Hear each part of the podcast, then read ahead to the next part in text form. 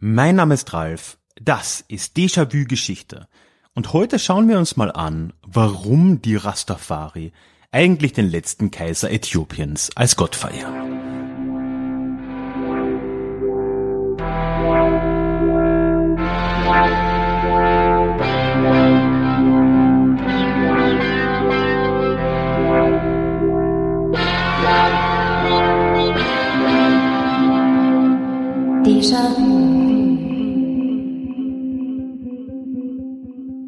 Ja, hallo und herzlich willkommen zurück zu dieser neuen Episode des Déjà-vu Geschichte Podcast. Frisch aus meinem Urlaub in, jetzt wiederhole ich das Wort, alter Frische. Vielleicht doch nicht so ganz. Wie auch immer, jetzt wieder live. Es ist der September angebrochen. Die vorproduzierten Folgen des August haben wir hinter uns.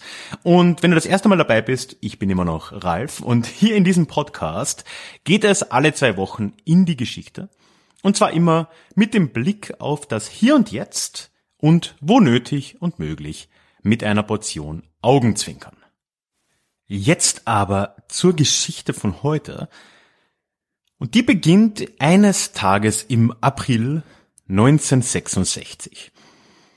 Nämlich an dem Tag landet ein Messias, anders kann man es nicht sagen, in Kingston, Jamaika. Er wird dort euphorisch begrüßt von einer großen Menge an Menschen, die in ihm tatsächlich den Erlöser der Menschheit sehen oder zumindest ihren Erlöser. Und diese Bewegung, die sich dort zusammengerottet hat auf Jamaika, die ist für dich sicher ein Begriff. Nämlich das sind die Rastafari. Vieles, was um die Rastafari-Kultur so entstanden ist in den letzten knapp 100 Jahren, hat es ja schon längst in die Popularkultur geschafft, nicht zuletzt aufgrund des Reggae und aufgrund der großen Verbreitung durch Musiker wie Bob Marley, also die Dreadlocks, eben die Reggae-Musik, einige Begriffe auch, Ganja für Weed oder für, für Gras, Ja, Ja Bless für, für, ja, Gottes Gruß.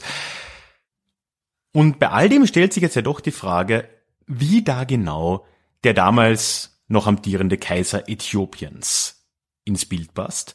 Denn genau dieser Kaiser, Haile Selassie war es, der an diesem Apriltag 1966 in Kingston aus dem Flieger stieg und von einer euphorischen Menge als Messias willkommen geheißen wurde. Das wollen wir uns in der heutigen Folge mal etwas näher anschauen. Und das Ganze wird tatsächlich ein relativ wilder Ritt. Wir reden nämlich nicht nur über die Ursprünge der Rastafari-Bewegung, wir reden nicht nur über Haile Selassie und Äthiopien, sondern wir wollen auch noch über die Idee des Panafrikanismus reden und was diese Bewegung, diese Idee in den letzten ungefähr 150 Jahren versucht hat, vollbracht hat und immer noch vollbringt. Genau da wollen wir auch anfangen, bevor wir am Schluss wieder zu den Rastafari kommen und zu Haile Selassie. Ich will mit dem Panafrikanismus tatsächlich beginnen.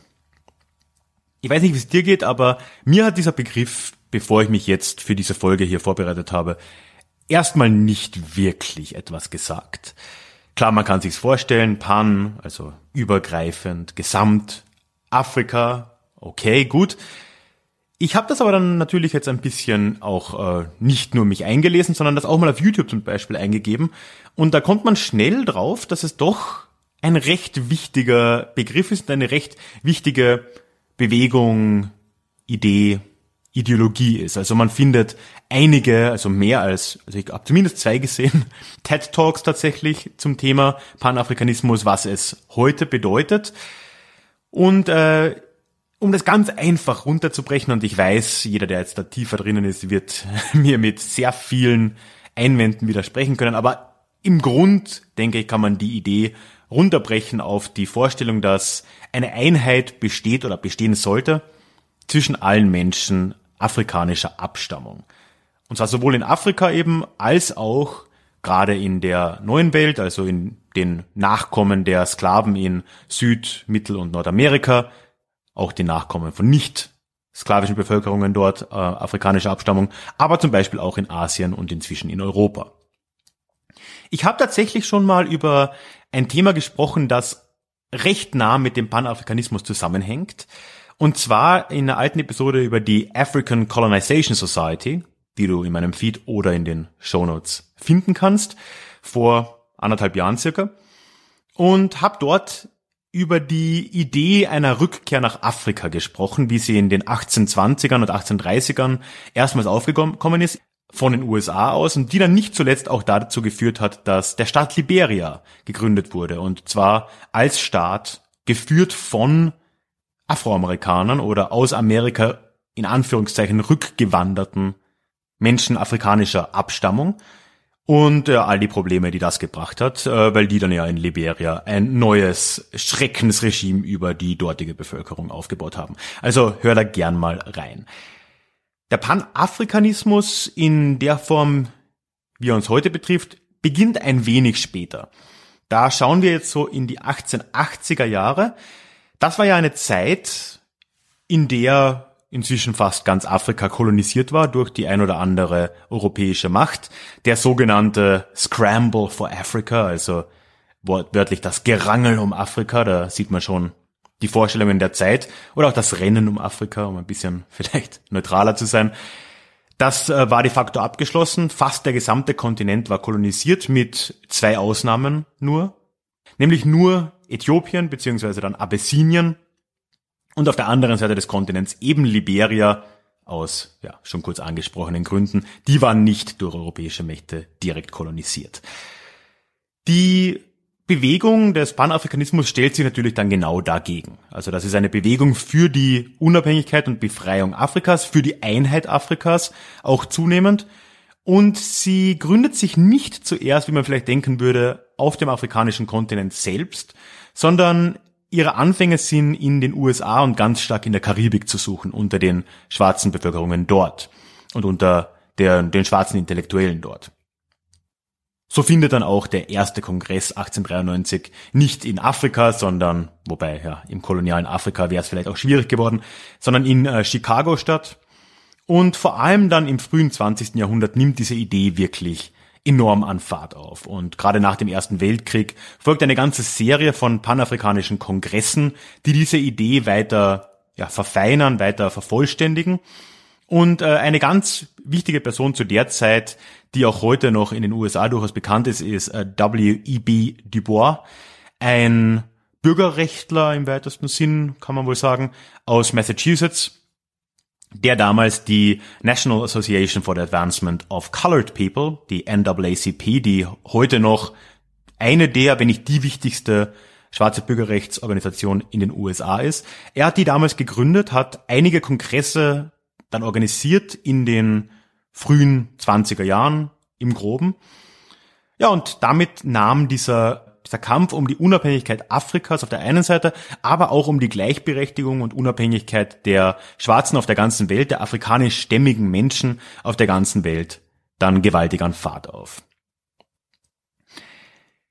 Dubois war aber bei weitem nicht der einzige wichtige Vertreter zu der Zeit. Er war einer, der auf der, nennen wir es mal, reformatorischen Schiene unterwegs war. Also er versuchte keinen Umsturz, sondern er wollte auf dem friedlichen und ja, graduellen Weg die Ziele erreichen. Und wie es sehr oft ist in der Geschichte, wenn es solche Bewegungen gibt, gab es auch einen radikaleren Gegenspieler. Und das war jemand, der für unsere weitere Geschichte sehr wichtig werden wird, nämlich ein gewisser Marcus Garvey aus äh, Jamaika in dem Fall. Er war auch schon seit den 1910er Jahren in den USA unterwegs, hatte sein Hauptquartier in äh, New York aufgeschlagen, in Harlem und eine Gegenorganisation gegründet zur NAACP, nämlich die Universal Negro Improvement Association, UNIA. Und ja, wie gesagt, er vertrat in vielerlei Hinsicht die radikalere Variante des Panafrikanismus, so war Marcus Garvey ein Anhänger der Rassentrennung tatsächlich, oder zumindest hatte er kein Problem damit, weil er auch der Meinung war, wie segretionistische, ist das das richtige Wort, äh, Weiße in den USA zum Beispiel, dass ein Zusammenleben nicht das Ziel sein sollte.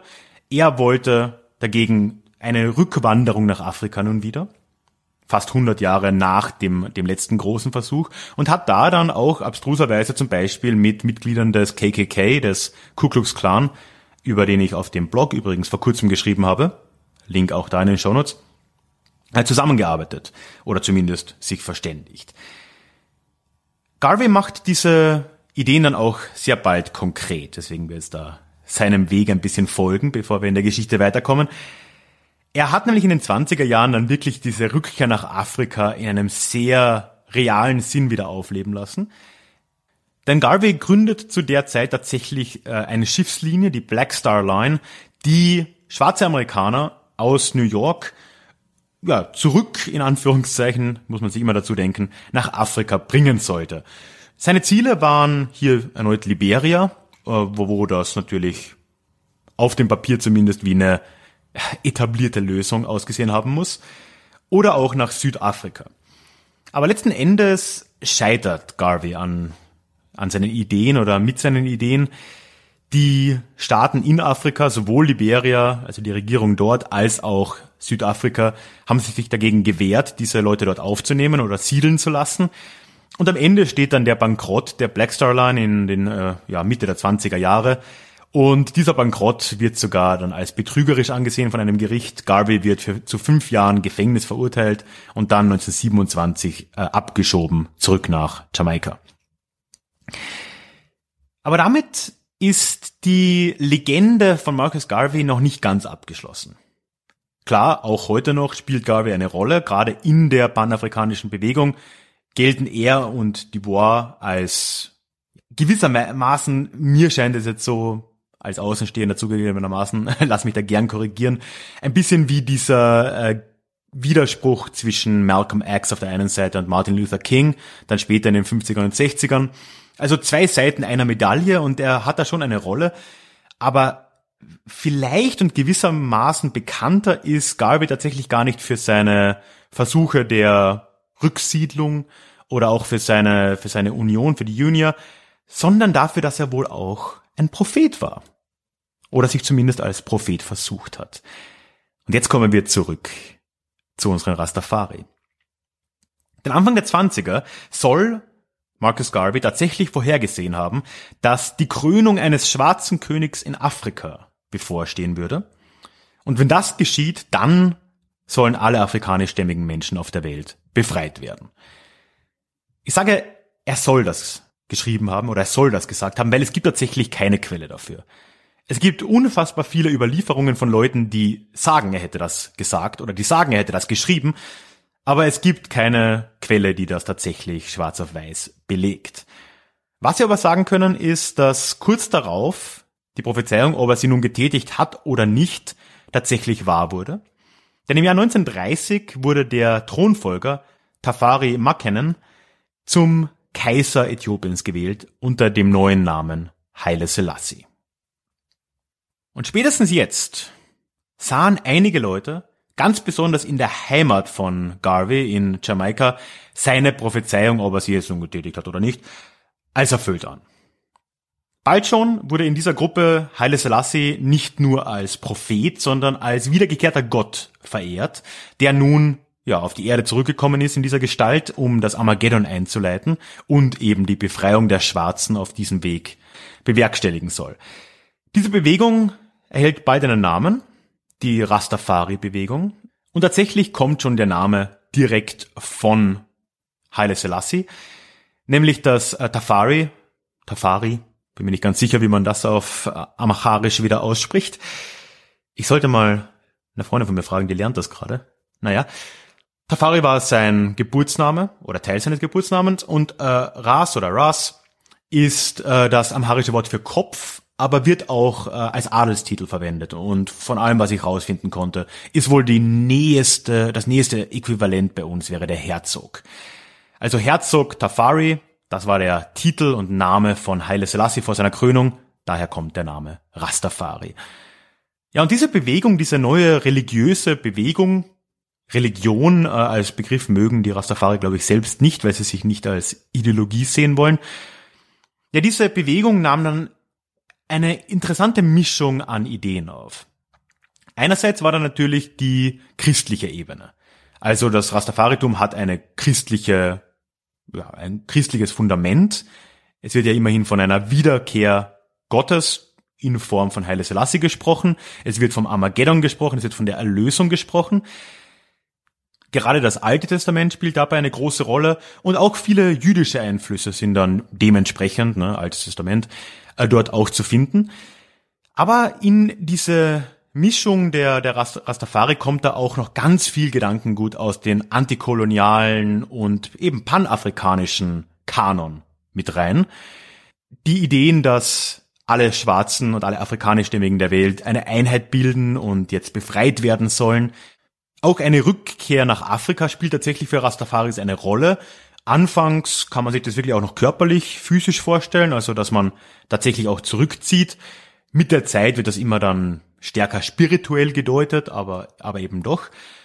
Ja, und in dieser Mischung hat sich da eben eine Bewegung gegründet, die irgendwo alttestamentarische biblische Verweise mit diesen Ideen des Panafrikanismus, des Antikolonialismus vereint. Viele der Begriffe der Religion kennst du ja vielleicht. Es wird viel von Babylon geredet oder dem Babylon System, was natürlich ein Rückgriff auf die alttestamentarische Zeit ist, das babylonische Exil der, der Juden. Und äh, Babylon wird hier als ja, Begriff für die westliche Welt, für die kapitalistische Welt und für die koloniale, also die kolonialisierende, beziehungsweise die postkolonialen Herrscherstaaten äh, hergenommen. Also alles, wogegen man ist. Das gute Gegenstück ist im Rast, für Rastafaris Zion, Zion, also im Testamentarischen wieder das äh, heilige Land, das heutige Israel. Aber in der Umdeutung der Rastafaris wird mit äh, Zion entweder ganz Afrika oder auch nur Äthiopien im engeren Sinn gesehen. Und auch ganz viele andere Ideen politische Ideen dieser Zeit werden im Rastafari-Gedankengut damit aufgenommen. So sind die Farben der Rastafaris rot, gold, grün.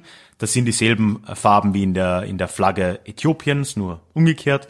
Und auch die äh, panafrikanische Bewegung hat die gleiche Flagge dann für sich übernommen. Also es gibt hier wirklich ganz viele symbolische Überlappungen auch.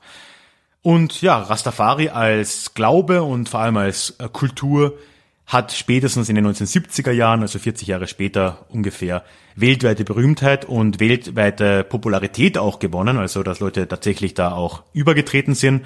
Und das hat natürlich ganz viel mit der Reggae-Musik und Bob Marley zu tun, der bei weitem der größte Fürsprecher des äh, Rastafari-Gedankens war und der berühmteste Vertreter dieser Bewegung. Der Prophet oder eigentlich der Messias, der wiedergekehrte Gott dieser Bewegung, Haile Selassie, stirbt allerdings dann 1975. Das ist ein Jahr, nachdem er gestürzt wurde von kommunistisch unterstützten Kräften des Militärs zumindest, sagen wir es mal so. Bob Marley als größter Vertreter, wie gesagt, stirbt sechs Jahre darauf. Aber trotzdem, heute, anno 2020, gibt es die Rastafari-Bewegung nach wie vor. Sie hat sich sicher verändert. Eine Sache habe ich schon angesprochen, dass die Rückkehr nach Afrika immer mehr als spirituelle Rückkehr gesehen wird zum Beispiel. Aber die Bewegung lebt, sie ist weltweit vertreten. Es gibt einige Millionen, genau kann man es nicht sagen, auf der Welt, die sich dem Rastafari-Gedanken als zugehörig fühlen.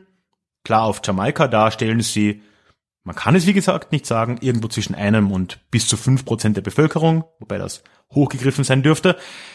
Aber es gibt einige in Afrika, einige Gemeinden von eben Leuten, die tatsächlich diese Rückkehr ernst genommen haben. In Äthiopien, wo Haile Selassie ihnen tatsächlich auch ein, ein Gebiet zur Verfügung gestellt hat. Es gibt sie aber auch in anderen Teilen Afrikas und es gibt sie zunehmend auf der gesamten Welt. Und es gibt tatsächlich auch weiße Rastafari oder zumindest ist es kein Problem für Weiße, sich dieser Sache zugehörig zu fühlen. Und wenn meine Erfahrung, gut, ich bin in den 90ern, 2000ern zur Schule gegangen und zur Uni und so weiter, da war das schon noch ein Thema. Also man kannte schon irgendjemanden, der mit Dreadlocks rumgelaufen ist, äh, gerne Weed geraucht hat und sich dann auf eine in irgendeiner Form rastafarische Idee zumindest berufen hat dabei. Also das ist tatsächlich immer noch am Leben und hat immer noch äh, gewissen Einfluss. Aber auch die zweite Medaille der Geschichte von heute hat immer noch Einfluss, nämlich der Panafrikanismus. Den haben wir jetzt ein bisschen verlassen, aber nach der Zeit von, von Garvey und Dubois hat der Panafrikanismus eine wahre Blütezeit erlebt und das war wenig überraschend in den Jahren nach dem Zweiten Weltkrieg, als ja dann tatsächlich die Dekolonialisierung weiter Teile Afrikas vollzogen wurde. Die panafrikanische Idee hat bei all dem immer eine Rolle gespielt. Es gab Vereinigungen, in der auch Leute aktiv waren, die später dann als Staatsführer und Staatsgründer aufgetreten sind. Der bekannteste ist wahrscheinlich äh, Kwame Nkrumah, wenn ich das jetzt nicht ganz zerstört habe, den Namen.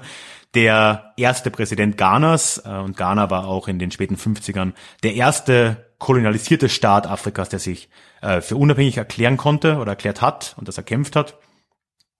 Und nicht zuletzt ist dann auch die Gründung der Afrikanischen Union vor knapp 20 Jahren ein großer Erfolg des Pan-Afrikanismus. Und heute sind alle Staaten Afrikas tatsächlich Teil der Afrikanischen Union. Ausnahmen sind nur so Überbleibsel kolonialer Gebiete, wie so diese spanischen Städte in, äh, in Nordafrika. Und äh, es werden auch immer wieder mal Staaten ausgeschlossen wegen Putschen und ähnlichem. Aber ganz Afrika ist tatsächlich politisch in dieser Union vereint. Und klar, der Erfolg und die, der Zusammenhalt in dieser Union, der variiert mit der Zeit, aber das ist natürlich trotzdem auch ein großer Erfolg der panafrikanischen Idee, der bis heute äh, fortwährt und äh, in Zukunft hoffentlich das auch noch tun wird. Ja, damit sind wir am Ende der Geschichte angekommen.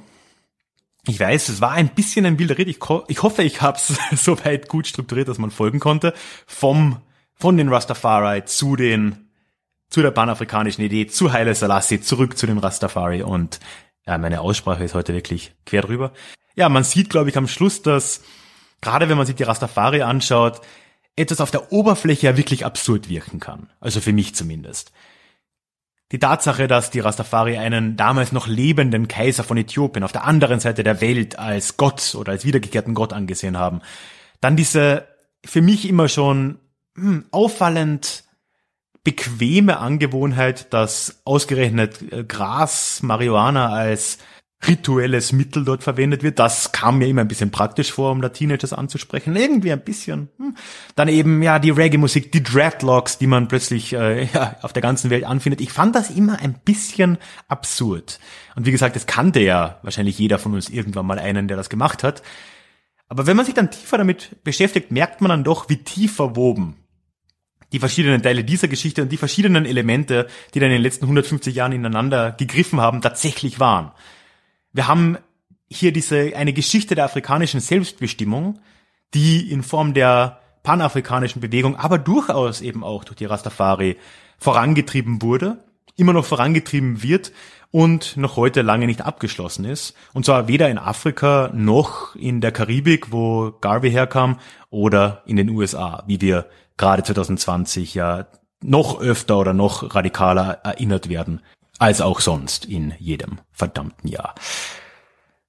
Ja, ich würde mich wie immer über deine Kommentare, deine Gedanken zu dieser Folge freuen.